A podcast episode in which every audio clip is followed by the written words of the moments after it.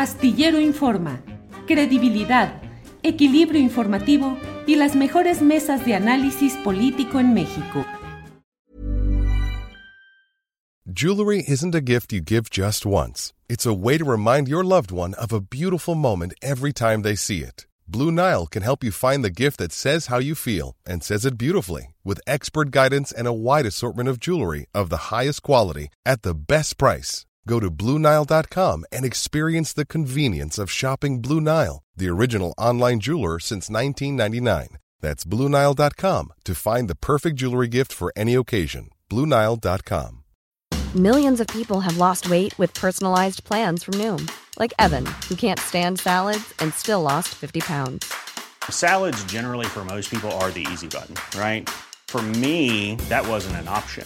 I never really was a salad guy. That's just not who I am. But Noom worked for me. Get your personalized plan today at Noom.com. Real Noom user compensated to provide their story. In four weeks, the typical Noom user can expect to lose one to two pounds per week. Individual results may vary. Permítame pasar con don Jesús Escobar, que ya lo veo ahí. Jesús Escobar, director de Noticias de la Octava, y permítame hacer una pequeña eh, discreción, un pequeño comentario. Alguien a quien tengo un profundo afecto y respeto profesional. Lo conocí en Radio Centro, continuamos en la octava y no tengo para él sino un gran reconocimiento por su profesionalismo, su capacidad y su y además un avance notable que ha tenido Jesús Escobar, a quien saludo con gusto. Jesús, buenas tardes. ¿Qué tal, mi querido Julio? Te mando un fuerte, fuerte abrazo para ti. Tú sabes mi admiración, mi respeto que, que te profeso en todas las extensiones.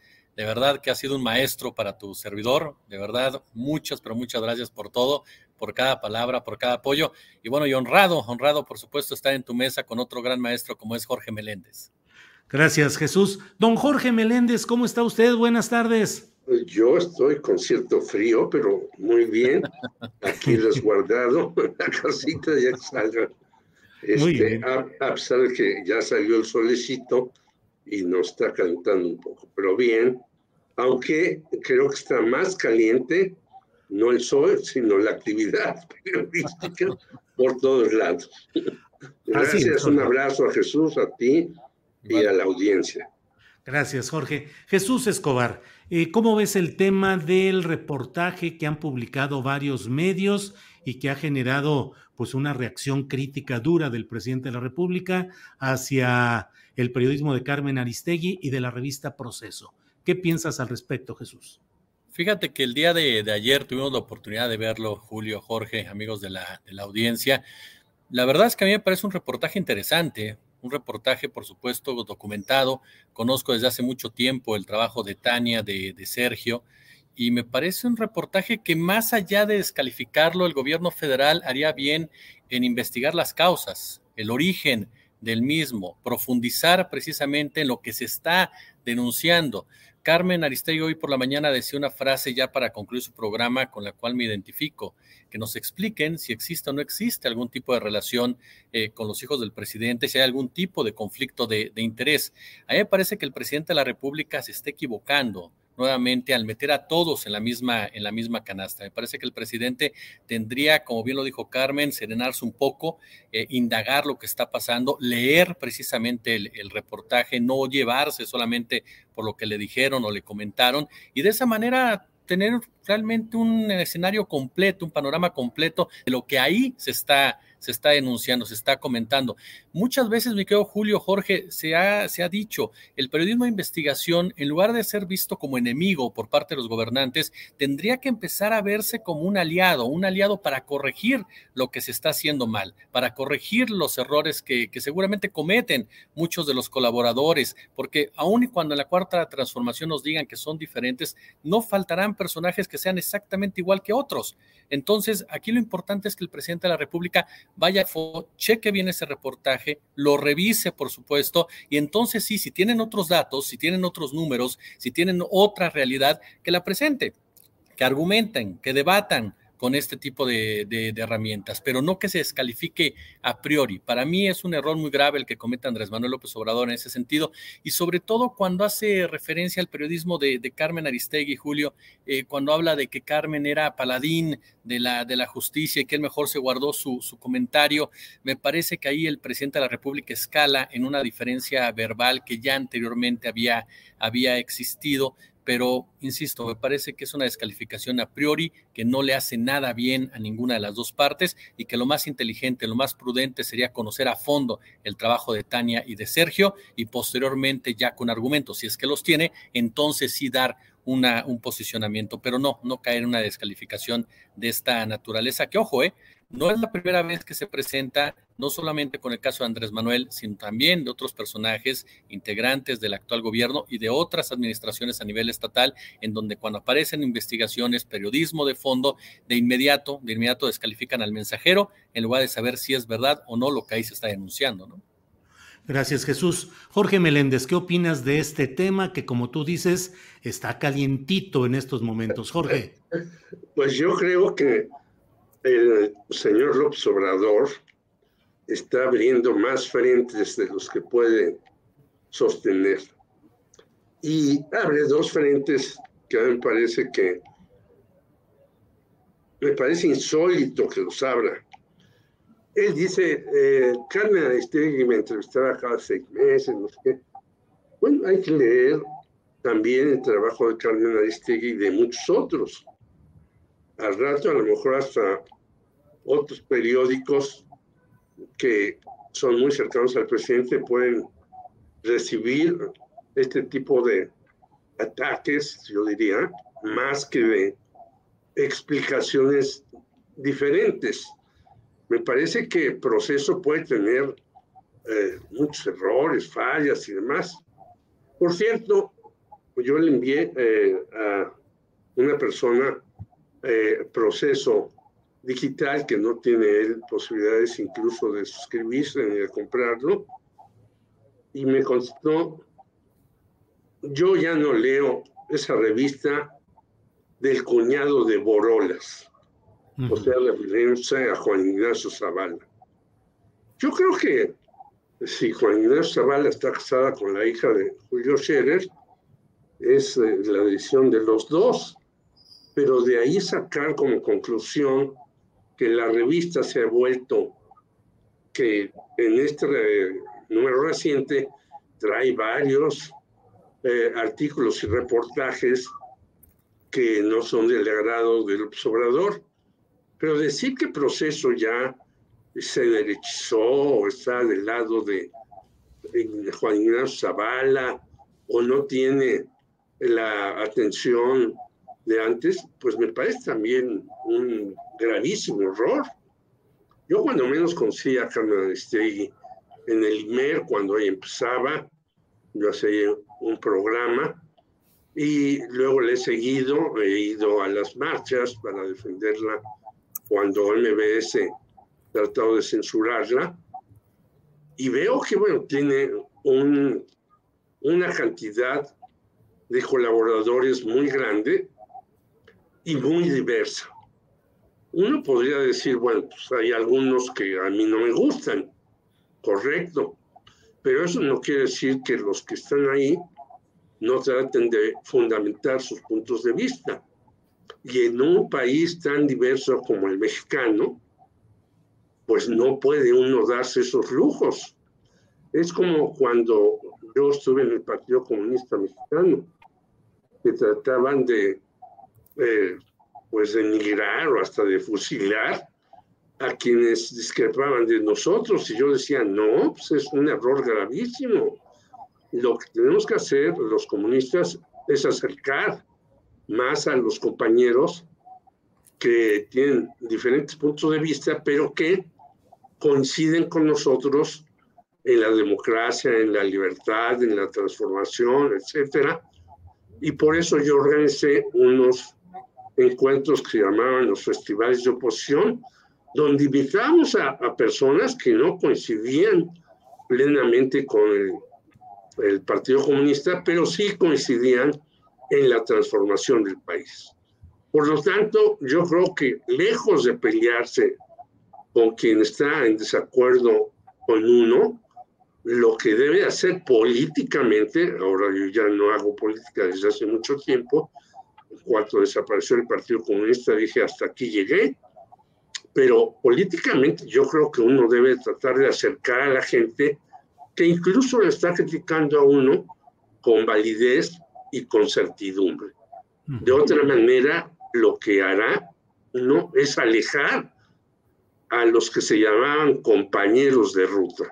Por lo tanto, me parece que no es muy efectivo el discurso de hoy en la mañana de Andrés Manuel Observador, aunque a mí también algunos de tus de tu amplia audiencia me puedan llamar chayotero o vendido, pues nada más que los que digan eso, pues que me lo comprueben a ver si yo he recibido chayotes aquí, allá o acullá.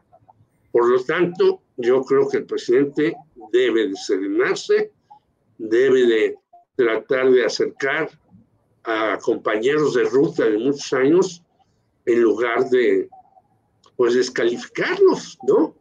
Porque así no se gana una batalla tan importante como la que él está dando en el país. Gracias, Jorge. Eh, Jesús Escobar, mm, parte de lo que señalan como una crítica eh, constante, por ejemplo, hacia los programas de Carmen Aristegui, es la presencia de ciertos invitados a sus mesas de opinión. En particular, critican eh, a Denise Dresser, algunos otros participantes, y señalan las entrevistas constantes, por decirte algo, al ministro en retiro, Cosío. Pero Jesús Escobar, qué se debe hacer en cuanto a mesas de opinión y en cuanto al análisis de la realidad.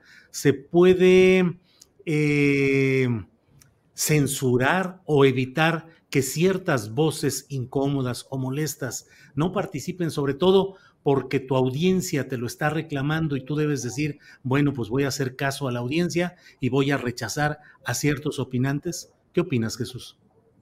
Fíjate que este tema que, tocas, Julio, que pones sobre la mesa es algo que regularmente se discute, se discute incluso editorialmente, el tema de las audiencias. Es cierto que cada medio de comunicación, cada plataforma tiene definida, definido el perfil de la gente que lo escucha, que lo ve, que lo sigue por una u otra, u otra razón. Y en la actualidad vivimos precisamente una postura muy clara en ese sentido para ciertos sectores. Es decir, hay grupos que efectivamente no quieren ningún tipo de crítica a la cuarta transformación, que consideran que estas críticas están totalmente fuera de lugar o que tienen una agenda. Y en parte es cierto, no podemos negar que hay medios de comunicación que claro que tienen una agenda en contra del gobierno de Andrés Manuel López Obrador, no de ahora, desde hace mucho tiempo, que incluso impidieron que llegara al poder en dos ocasiones eh, diferentes y que hay periodistas o comunicadores como queramos eh, mencionarlos, que por supuesto que se fijan de repente en cuestiones bastante superficiales absurdas solamente para pegarle al presidente de la República, que si trae los zapatos mal boleados, que si está mal peinado, que si ya utilizó una palabra que no debería, que si no habla bien el inglés. Pero aquí el punto es ir más allá y tener la capacidad de aceptar cuando la crítica está bien sustentada, cuando el comentario está bien equilibrado y sobre todo un factor que no puede, no puede pasarse de lado, eh, mi querido Julio, entender que el periodismo no puede responder solamente al interés de las audiencias. El periodismo es ir a fondo y cuestionar a quien se tenga que cuestionar sin importar el color del partido político, sin importar quién esté en el, en el poder. Esa es la responsabilidad del periodismo. Esa es la responsabilidad precisamente de aquellos que se dedican a dicha, a dicha actividad, que buscan llegar a la verdad. No se, no se va la hora que, como llegó Andrés Manuel López Obrador, eh, haya un sector de la población que considere que no se debe de criticar para nada es a ese sector de la población al que siempre hay que pedirle también que exista esa, esa mesura que exista la mesura para entender, para saber si lo que está haciendo el presidente de la República es correcto o no es correcto. A mí me parece que el punto aquí clave es que como periodistas no puedes eh, cerrarle la puerta a ningún tipo de, expresión, fuera de los discursos de odio, por supuesto. Me parece que si hay puntos de vista diferentes, puntos de vista eh, discordantes, siempre enriquecen E incluso es cierto, en las mesas de Carmen Aristegui te encuentras personajes que han lanzado fuertes críticas. Muchas de ellas, te soy honesto, yo no coincido. No coincido, por ejemplo, con la doctora Dresser en lo último que ha dicho, de que si vivimos en una dictadura y, demás, me parece que exagera profunda, profundamente pero no por eso le voy a cerrar la posibilidad de que se exprese, no por eso la voy a cancelar, como se dice actualmente cuando hablamos eh, de YouTube y todo ello, la cultura de la cancelación y mucho menos. Me parece que es necesario incluso me parece que es necesario que se escuchen todas las voces, todas las, opiniones y que sea finalmente la audiencia quien decida en un momento dado quién realmente está argumentando una opinión y quién tiene una, una agenda. Y para ello es fundamental tener memoria. El establishment se basa precisamente en que perdamos la memoria, en que no haya una memoria histórica y de esa manera puede imponer la diferente narrativa, la narrativa que le interesa a ellos mismos. Pero cuando uno tiene memoria, cuando uno recuerda el periodismo que ha hecho Carmen, cuando uno recuerda el periodismo que has hecho tú incluso, y no se trata ni mucho menos de, alabarte ni nada, y muchos otros periodistas que han sido el mismo caso de Jorge, y muchos otros periodistas que han sido críticos toda su vida, que han sido críticos de Peña, que han sido críticos de Calderón, que han sido críticos de Fox, que han sido críticos del propio Cedillo, Salinas, en fin, no les pueden pedir a esos periodistas que, sean, que ahora no sean críticos de Andrés Manuel López Obrador. Van a ser críticos cuando realmente haya esa necesidad y cuando existan situaciones que, que criticar. Y es muy importante que las audiencias aprendan también a separar, a diferenciar quiénes son los periodistas críticos, quiénes son los periodistas de investigación y quiénes son los periodistas acomodaticios de agenda que siempre van a estar ahí y sobre todo quiénes son los periodistas militantes. Ese es un debate que sigue ahí, por supuesto. ¿Se vale o no se vale ser militante desde el periodismo? Si a mí me lo preguntas, yo creo que no. Yo creo que como periodista sí puedes tener tu idea, tu filosofía, tu forma de pensar, tu ideología política, pero más allá de eso, tienes una visión crítica de lo que está, de lo que está sucediendo. Fuera de eso, me parece que no es periodismo, son relaciones, relaciones públicas. Entonces, a mí me parece que el hecho de que en las mesas de Carmen eh, aparezcan personajes que no son cercanos a la cuarta transformación o cuestionan a la cuarta transformación es enriquecedor, así como también aparecen personajes que defienden a la 4T, como el doctor Meyer o el propio Fabricio Mejía y demás, y otros más que han mantenido a través de su trayectoria un equilibrio en su, en su crítica, como el propio eh, Ricardo Rafael, en fin, o la misma Ana Lilia Pérez. Entonces me parece que lejos de poder censurar eso o estar en contra de esas apariciones, hay que destacar que es un espacio en donde se escuchen todas las voces. Gracias, Jesús. Eh, Jorge Meléndez, pues históricamente el periodismo eh, crítico ha ejercido vigilancia sobre las familias de los presidentes. No estoy ni remotamente diciendo que en este caso haya evidencias de casos tan estrambóticos como los de la esposa de José López Portillo, los negocios de familiares de Luis Echeverría, eh, los, eh, los, excesos de los familiares de Miguel de la Madrid, eh, los negocios también, el hermano incómodo de Carlos Salinas de Gortari, en fin, tenemos toda una historia, Vicente Fox con Marta y los hijos de Marta Sagún, en fin, ¿Qué tanto tiene el periodismo que ejercer esa vigilancia sobre los familiares de quienes están en el poder, sea cual sea el signo por el cual hayan llegado a ese poder? Jorge. Pues fundamental, porque eh, además el propio López Obrador lo dijo. Yo al único que voy a defender si lo atacan es a mi hijo el menor, porque es menor de edad, en fin. Pero yo no voy a defender ni a mis parientes, ni a mis eh, hijos, ni a nadie más. Y yo creo que esto hay que verlo con lupa, incluso los posibles negocios que puedan hacer los hijos del señor Andrés Manuel Obrador y verlo muy bien, porque eh, yo te diría, por ejemplo, yo he entrevistado a muchas personas y un día entrevisté a la maestra Raquel Tibol y me dijo, si usted hace periodismo y no recibe críticas, pues lo que está haciendo es una basura.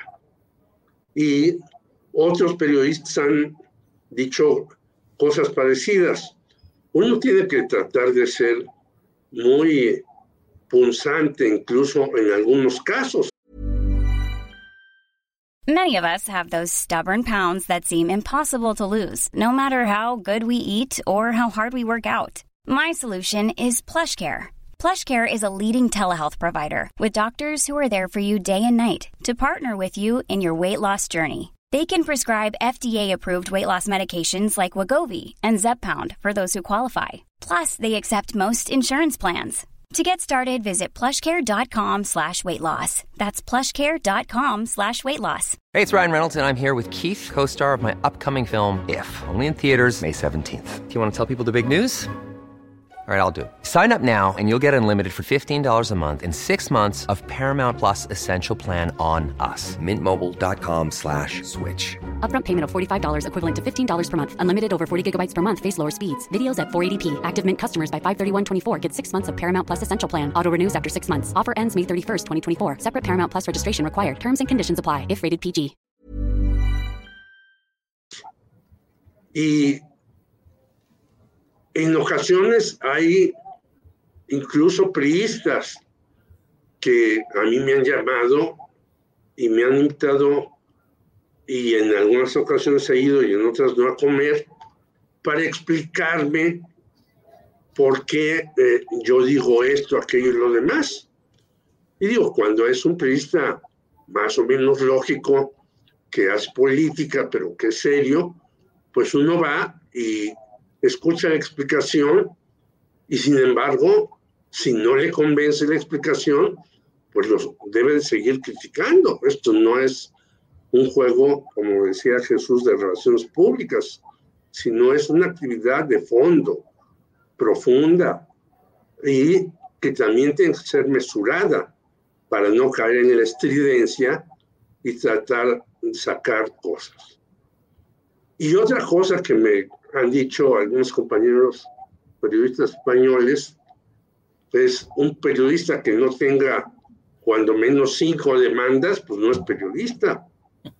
Yo ya llevo hasta más, ¿no? Hasta Mario Marín, que ahora está en la cárcel, yo descubrí que su hijo tenía en un cantón que se llaman en Suiza una residencia lujosísima. Y he publicado este tipo de cosas y los niños Briviesca también me demandaron porque yo dije que ellos estaban haciendo negocios con las casas del Infonavit. Y bueno, he salido de, esos, de esas demandas, incluso contrademandado algunos y he ganado.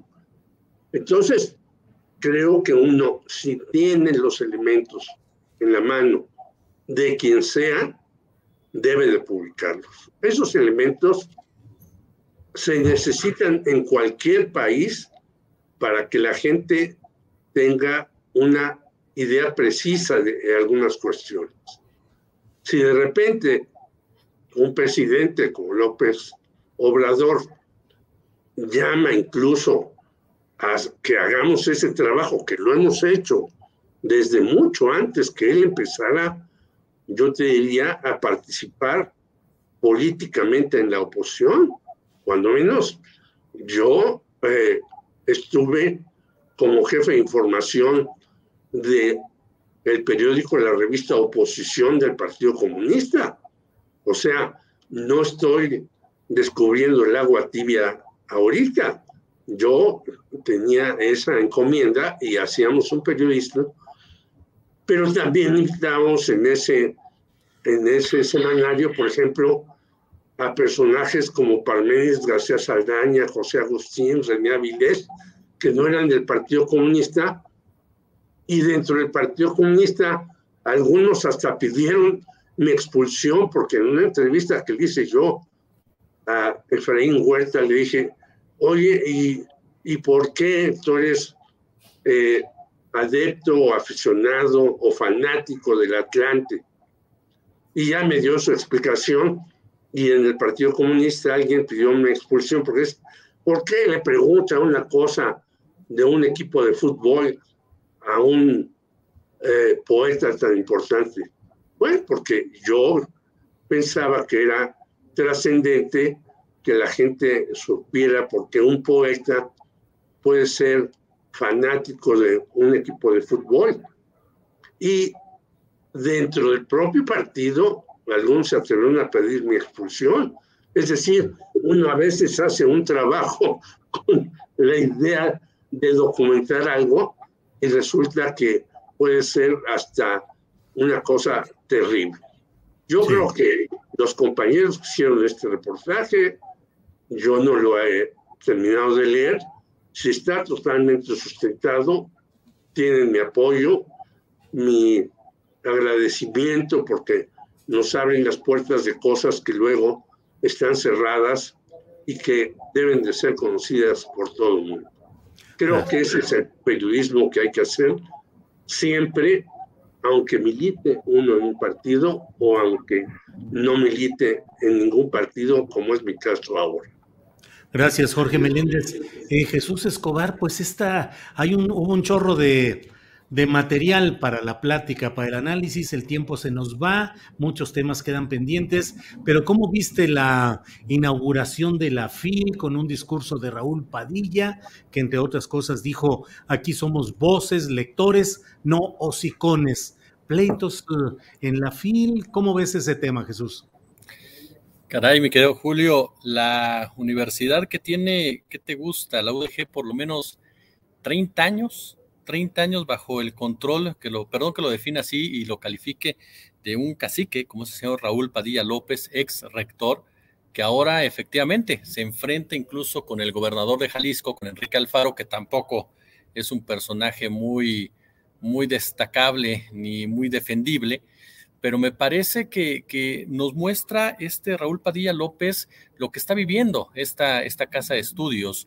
Hablamos de un problema que ya va más allá simple, de la simple política, eh, mi querido Julio, más allá del escándalo público. Lo vimos el fin de semana con enfrentamientos verbales entre los seguidores de Padilla López y del propio Enrique, Enrique Alfaro, pero nos topamos con que la UDG ya tiene un problema serio en materia de investigación, en materia de administración, en materia de cátedra, y de esto no son responsables ni los alumnos, por supuesto, ni el profesorado, e incluso me atrevería a decirte que ni siquiera los mismos integrantes eh, administrativos. Aquí hablamos de un grupo de poder que encabeza este ex rector que carece totalmente de legitimidad eh, democrática tanto al interior de la universidad como al exterior, en donde la sociedad civil pues simplemente no se ve, no se ve reconocida. Si hacemos un balance general, eh, lo que se muestra es una crisis, una crisis generalizada, eh, Jorge, tanto en los procesos, insisto, de enseñanza-aprendizaje como en las labores de investigación, y no menos importante en su forma de,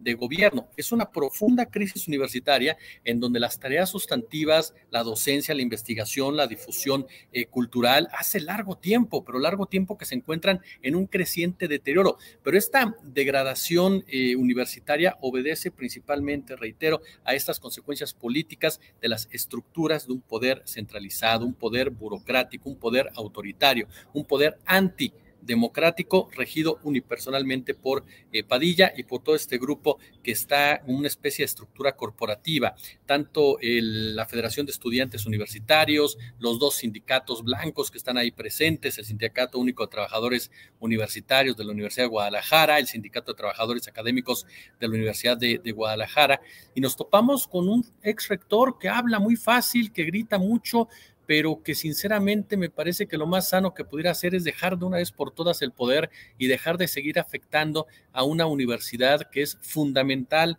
para la vida educativa de una de las ciudades, uno de los estados en Jalisco más importantes que tiene este país. Ahora inmerso, insisto, en una diferencia política con otro personaje sumamente cuestionable como es Enrique Alfaro y la FIL que tendría que ser motivo de una discusión literaria, intelectual, eh, escuchando voces críticas, escuchando, por supuesto, em, explicaciones, análisis que nos llevaran a mejorar en todos los sentidos, de repente entra también en esta, en esta politiquería en donde dice nosotros no somos, no somos hocicones, ni mucho menos, caray, uno esperaría incluso un poquito más de nivel al referirse a las personas con las cuales no piensas igual o no, o no tienes la misma visión de las, de las cosas. Hoy estaba pendiente de lo que se estaba dando a conocer en la fila en cuanto a algunos que se han estado expresando y pues no, no caería en, esta, en este término, esta en este calificativo de hocicones, pero sí nos hemos topado ya con algunos personajes que caray, ¿no? O sea, que también están promoviendo una postura prácticamente de dictadura en contra del gobierno, de autoritarismo total por parte del gobierno,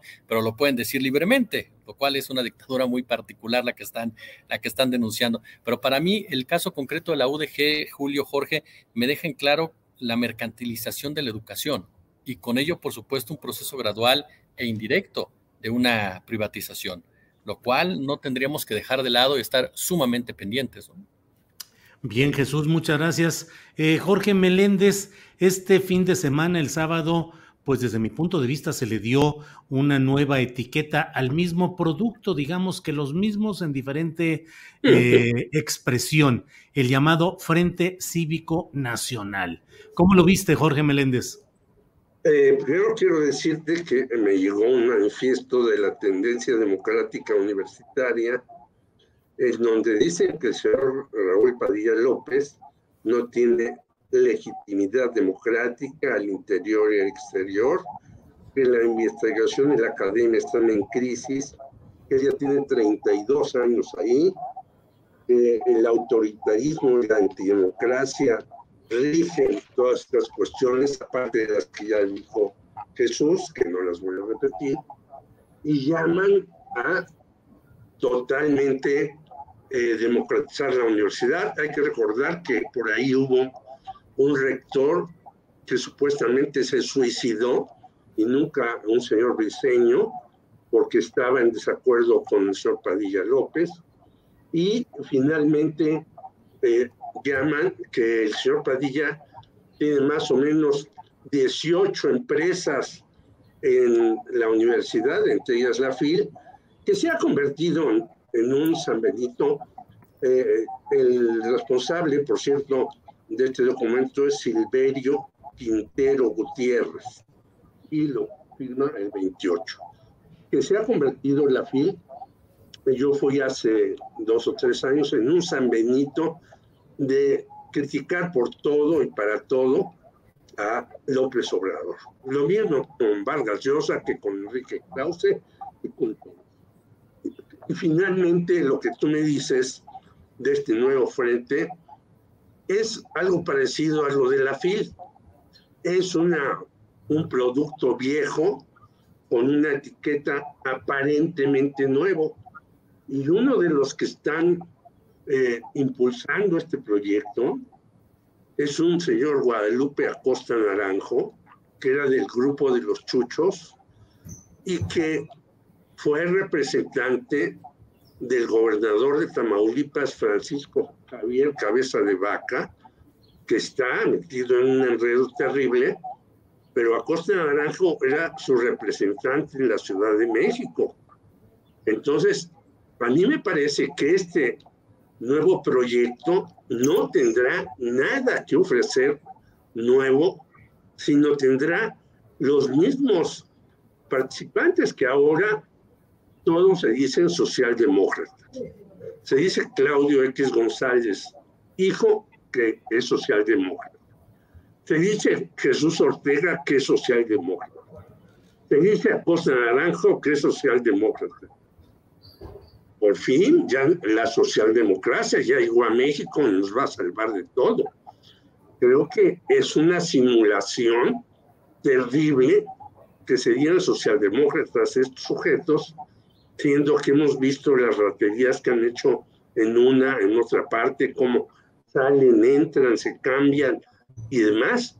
Y creo que tiene que ver, junto con la FIL, pues que es una cosa ya agotada.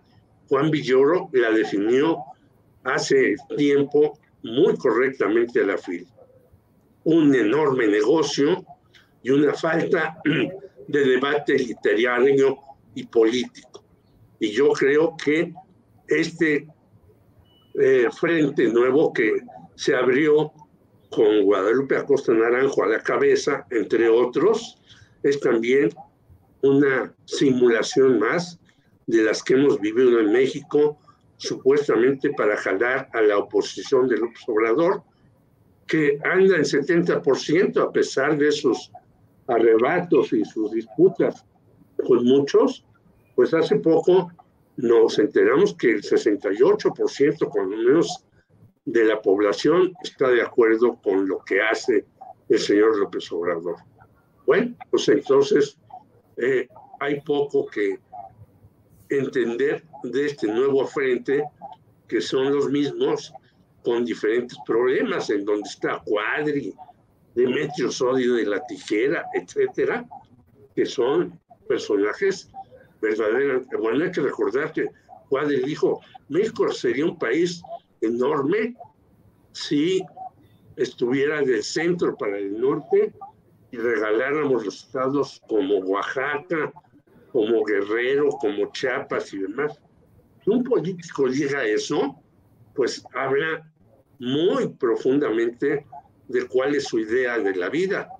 Es decir, los indígenas hay que quemarlos en leña verde como querían algunos hace muchos años. Si estos personajes están en este frente, pues Dios mío, que alguien los agarre confesados, porque para mí no tienen ninguna credibilidad. Bien. Jorge, pues muchas gracias. Son las 3 de la tarde con cuatro minutos. Jesús Escobar, muchas gracias. Buenas tardes, gusto de tenerte por aquí. Muy apreciado tu trabajo. Gracias, Jesús. No, hombre, el honrado soy yo, mi querido Julio. Cuando se te ofrezca, por favor, honrado en toda la extensión de la palabra. Te mando un fuerte, fuerte abrazo. Gracias, Jesús Escobar. Jorge Meléndez, gracias y buenas tardes.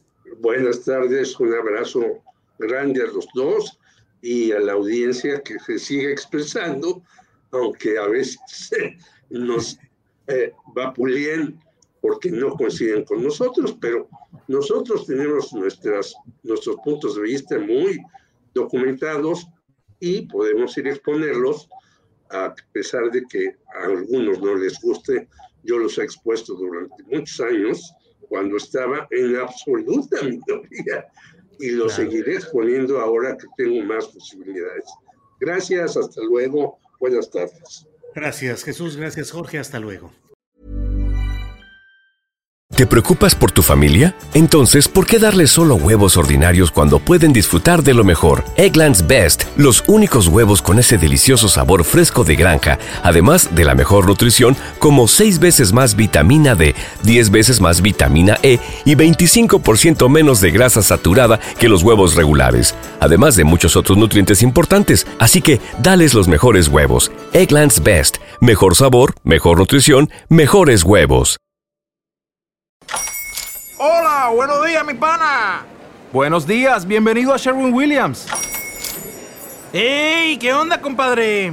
¿Qué onda? Ya tengo lista la pintura que ordenaste en el ProPlus app. Con más de 6.000 representantes en nuestras tiendas listos para atenderte en tu idioma y beneficios para contratistas que encontrarás en aliadopro.com. En Sherwin Williams somos el aliado del PRO.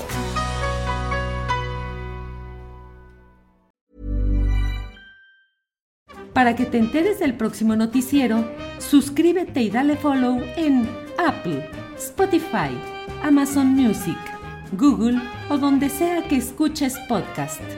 Te invitamos a visitar nuestra página julioastillero.com.